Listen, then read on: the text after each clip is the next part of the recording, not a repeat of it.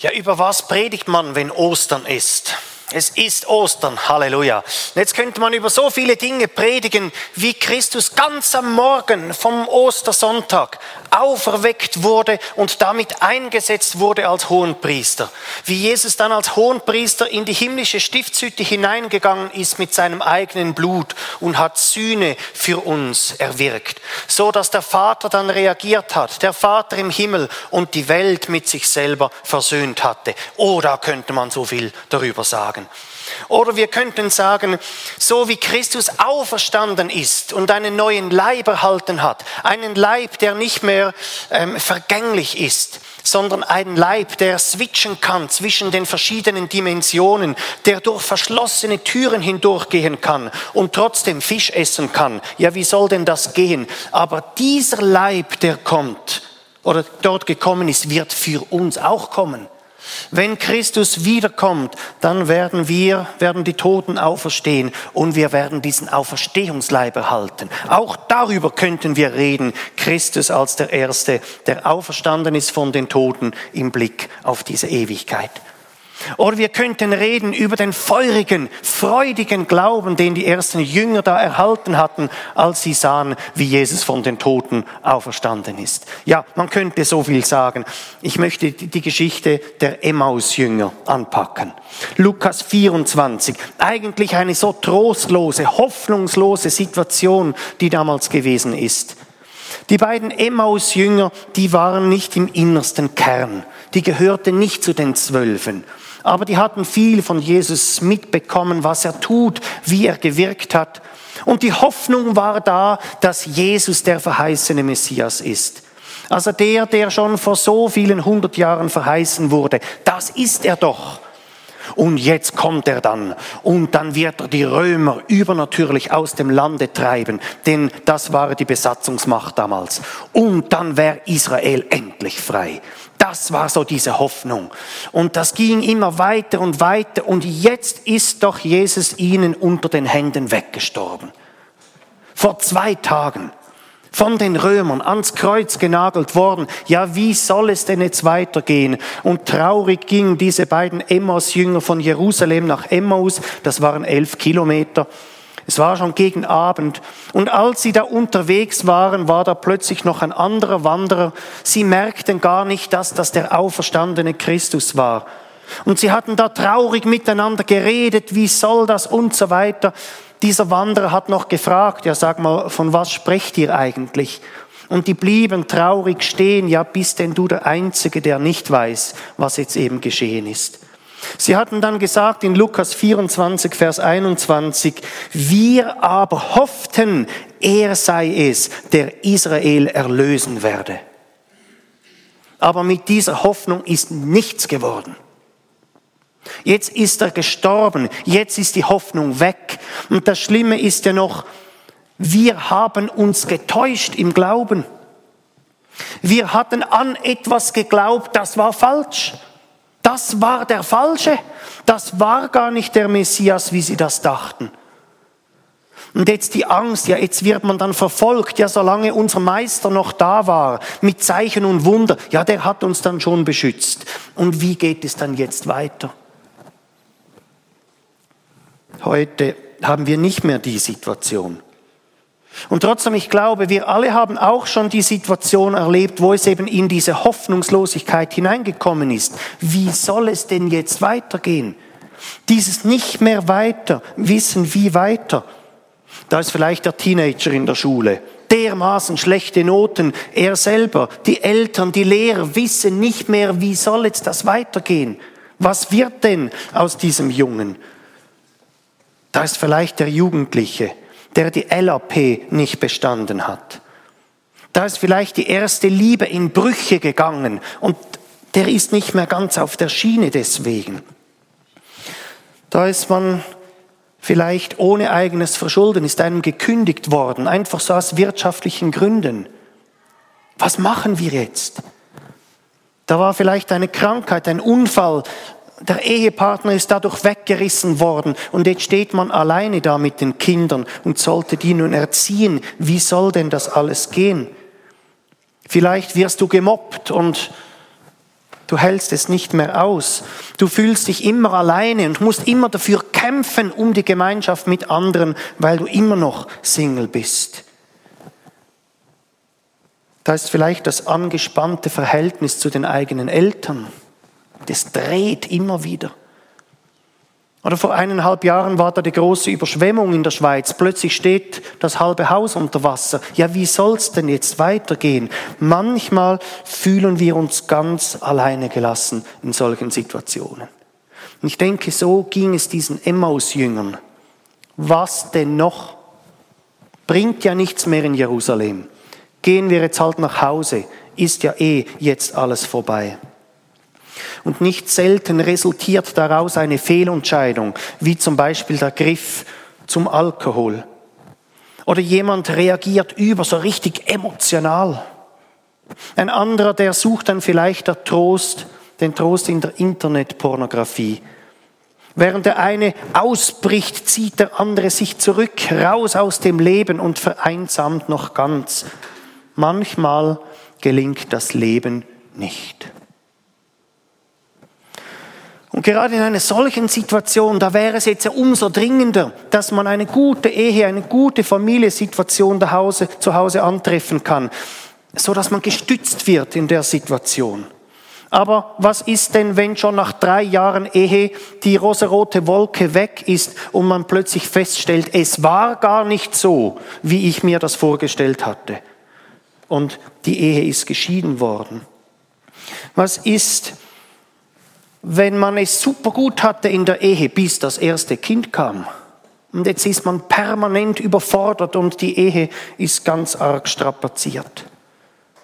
Oder da kommt vielleicht die nächste Welle in der Ehe, wenn dann so die Midlife-Crisis kommt.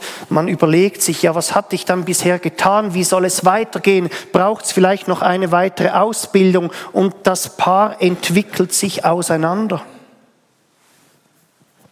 Oder da ist das Paar seit 20 Jahren verheiratet. Er hatte das Gefühl, wir hatten immer eine gute Ehe.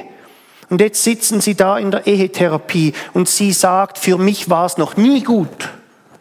Ich hatte immer einfach um des lieben Friedens willen wegen den Kindern geschwiegen und jetzt ist man innerlich dermaßen ausgehöhlt.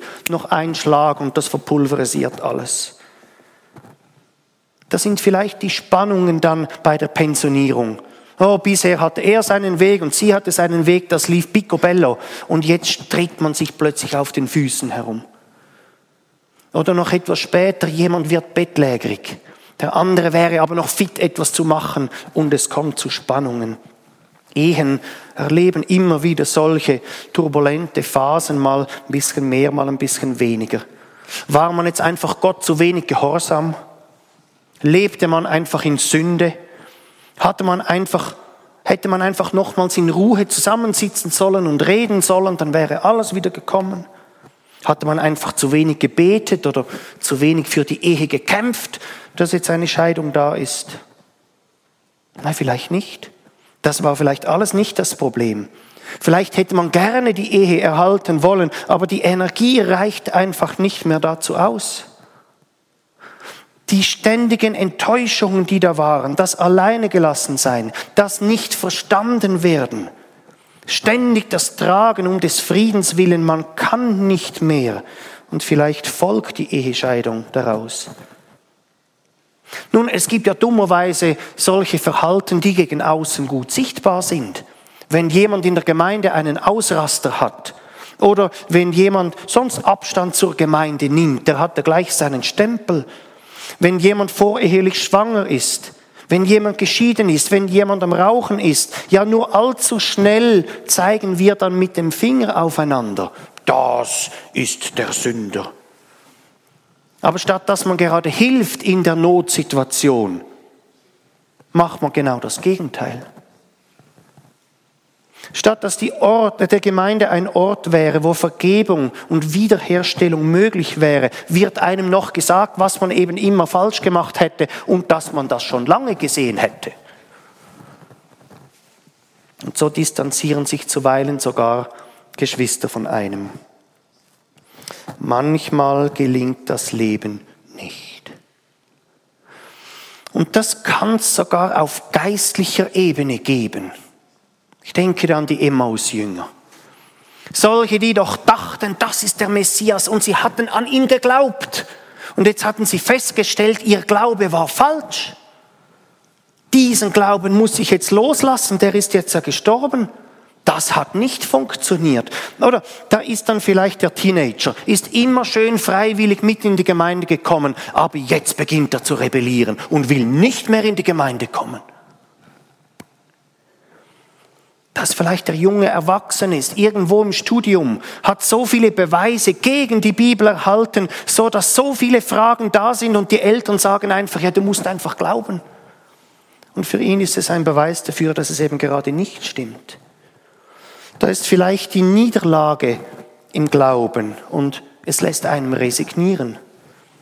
Da waren all die Gebete, aber sie wurden nicht erhört von Gott. Herr, warum erhörst du nicht? Da ist der Kampf gegen die Sünde und der Herr nimmt einem einfach nicht raus. Da sind vielleicht enge Ansichten in einer Gemeinde und es lässt einem ausbrechen. Oder hat etwas wie eine Musterbekehrung ausgesehen.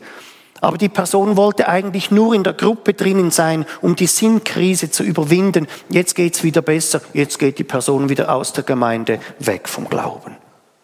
Manchmal gelingt das Leben nicht. Was tun, wenn das Leben nicht gelingt? Was tun, wenn selbst die Gebete nicht erhört werden? Ja, was tun, wenn die Erklärung von Jesus bei den Emmaus-Jüngern eben noch nicht da ist. Oder im Nachhinein war es denen dann schon klar. Aber was ist, wenn das noch nicht gekommen ist, der Herr sich noch nicht einem so offenbart hat, dass man wieder einhaken kann?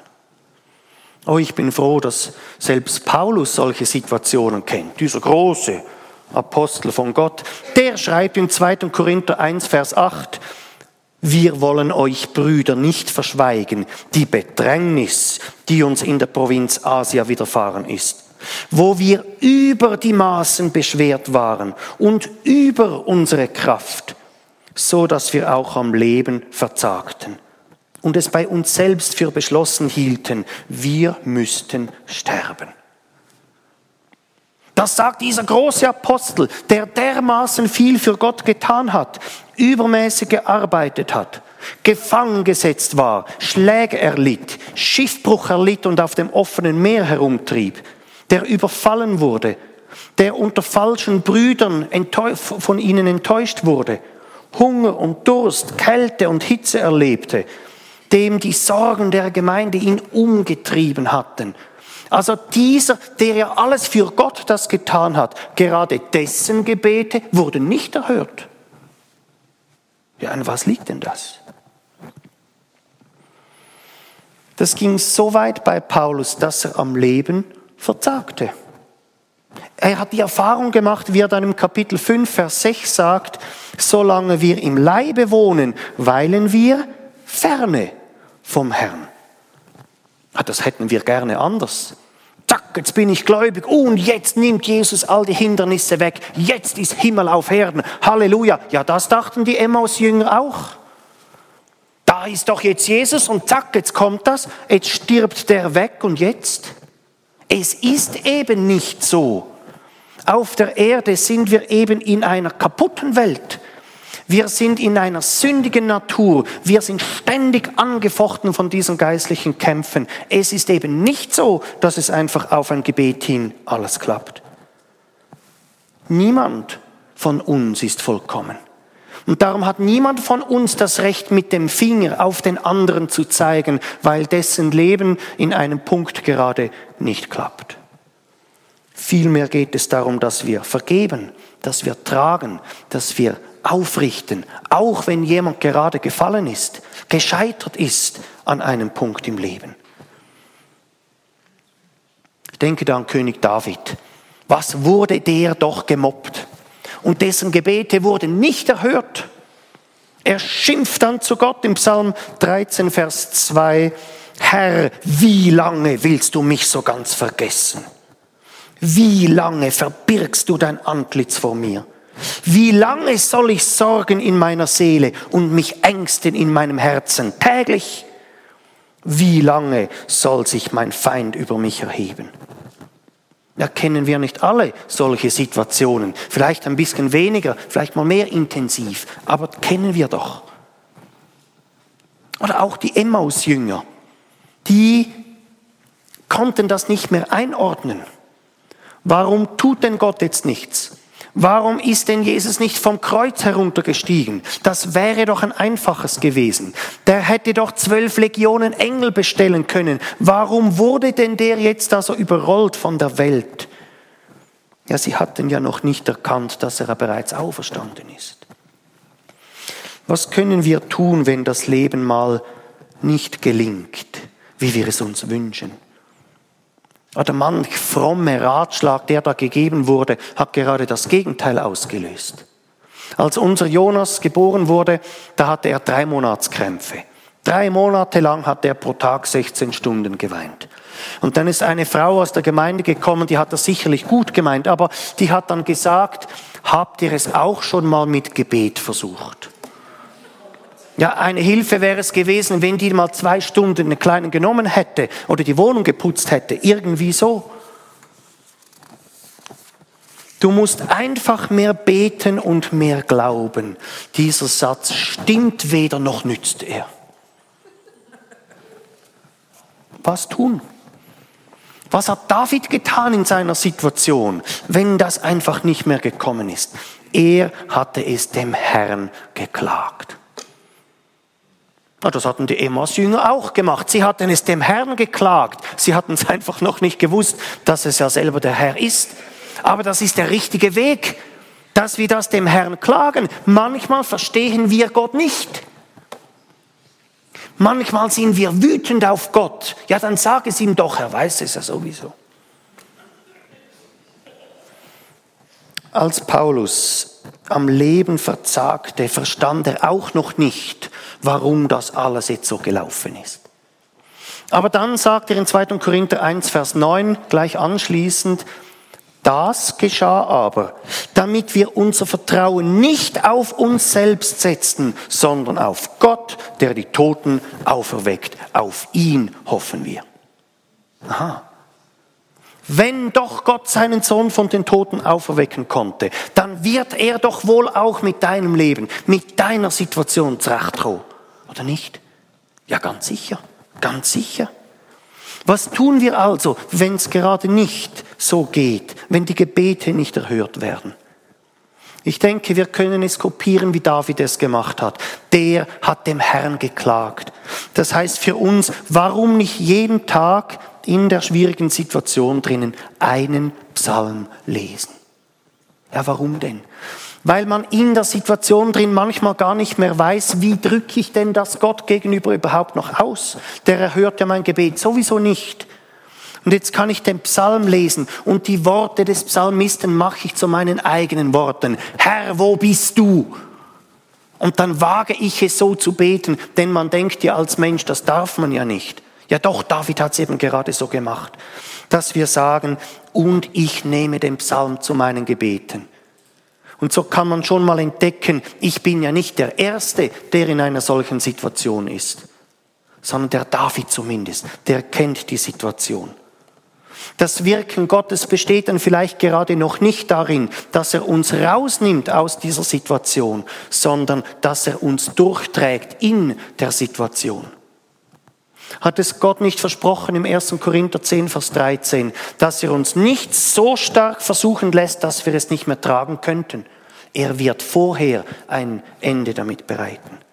Also täglich einen Psalm lesen. Zweitens, das Durchtragen besteht nicht selten darin, dass wir lernen, Hilfe in Anspruch zu nehmen. Oh, das haben wir nicht gerne.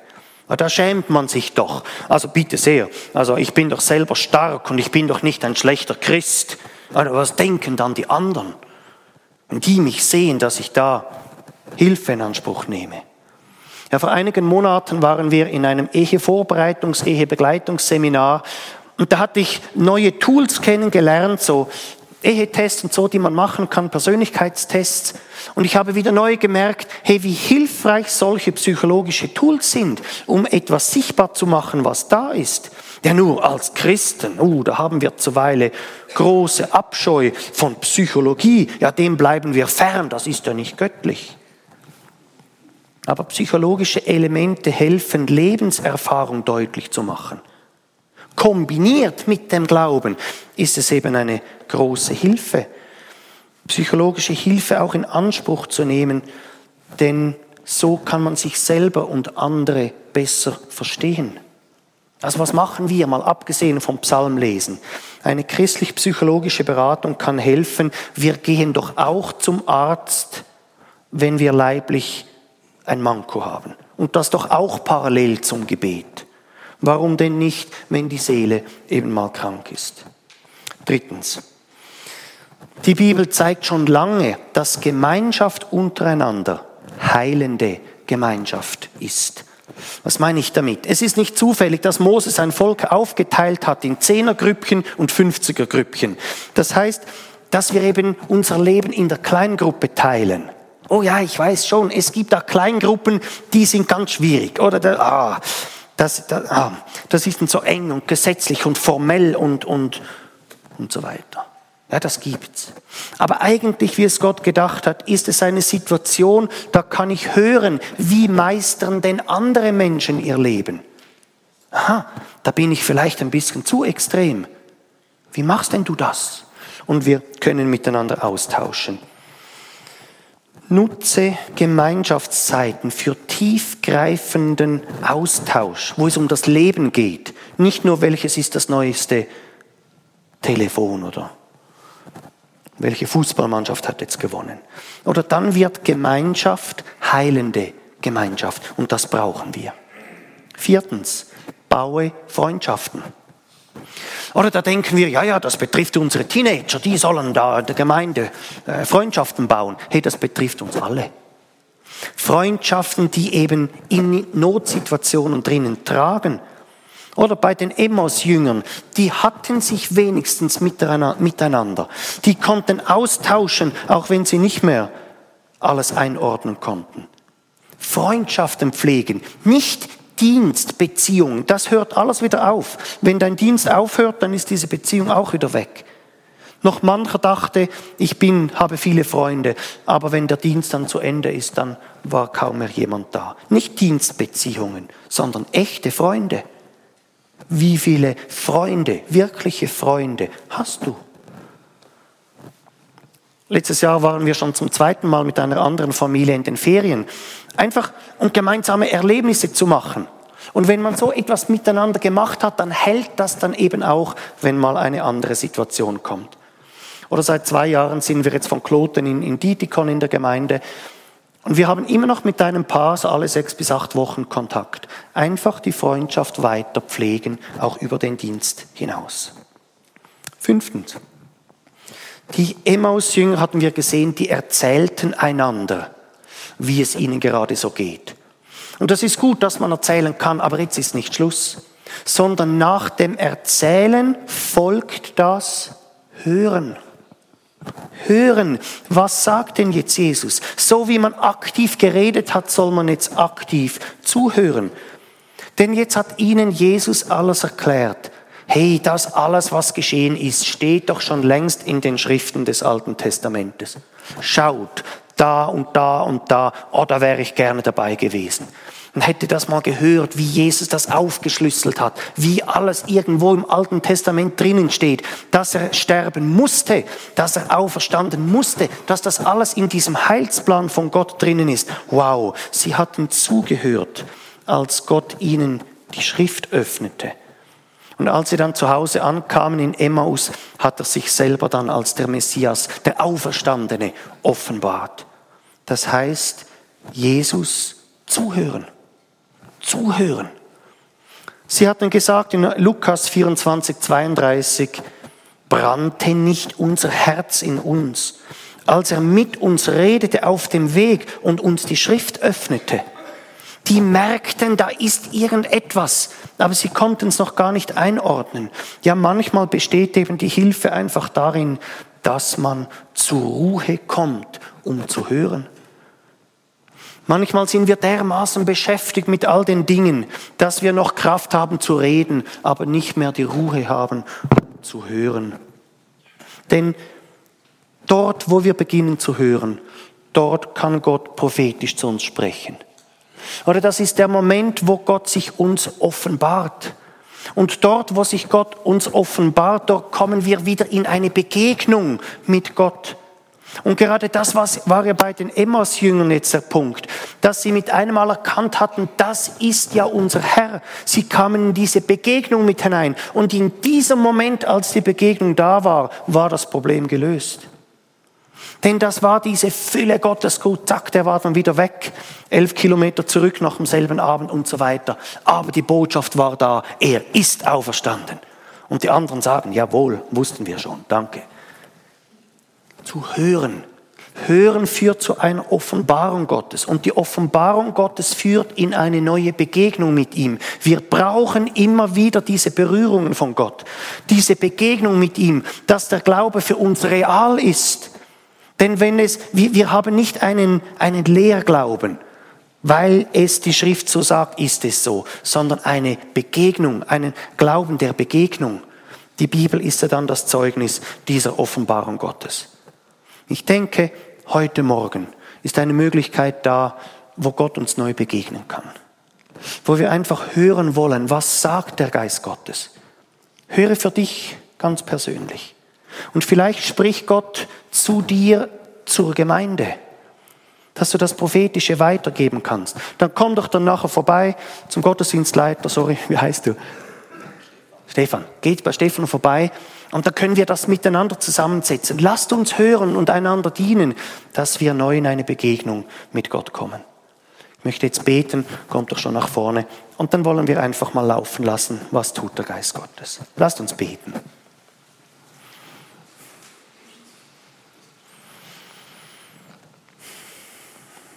Jesus.